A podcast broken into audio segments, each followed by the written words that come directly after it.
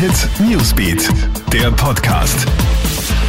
Hi, schönen Samstag, hier das Wichtigste in einem kurzen Update. Seit Mitternacht befindet sich US-Präsident Donald Trump im Krankenhaus, nachdem ja gestern bekannt wurde, dass er und seine Frau Melania sich mit dem Coronavirus infiziert haben, versucht er mit einer Videobotschaft zu beruhigen, in der sagt Trump, dass es ihm und seiner Frau gut gehe.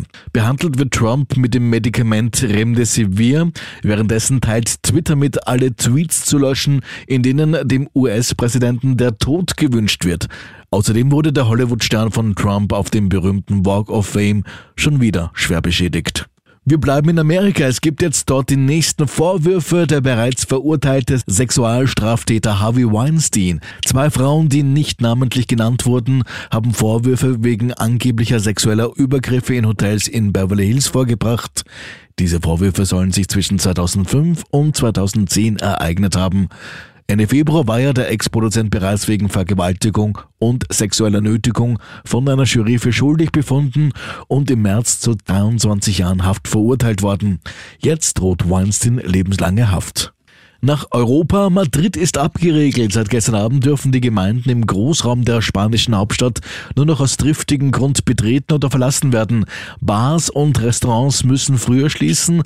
Die Anordnung gilt zunächst für zwei Wochen.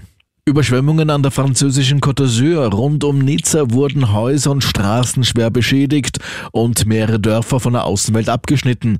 Zehn Menschen wurden vermisst, unter ihnen zwei Feuerwehrleute, deren Fahrzeug von den Fluten mitgerissen wurde. Zwischen 12 Uhr und 12.45 Uhr und damit kommen wir nach Österreich, werden wieder über 8200 Feuerwehrsirenen im ganzen Land heulen. Das ist nichts anderes als der übliche bundesweite Zivilschutzprobealarm. Warum gibt es den? Zum einen wird das Warn- und Alarmsystem technisch überprüft, zum anderen sollen wir mit den Signalen vertraut gemacht werden, heißt es aus dem Innenministerium. Und noch immer geduldig warten müssen alle James Bond-Fans. Der neue Film kommt frühestens im April 2021 in die Kinos. Das geben jetzt die Produzenten bekannt. Ursprünglich hätte No Time to Die bereits Ende März, also vor etwa einem halben Jahr, in London Weltpremiere feiern sollen. Dann ist er aber bekanntlich Corona dazwischen gekommen.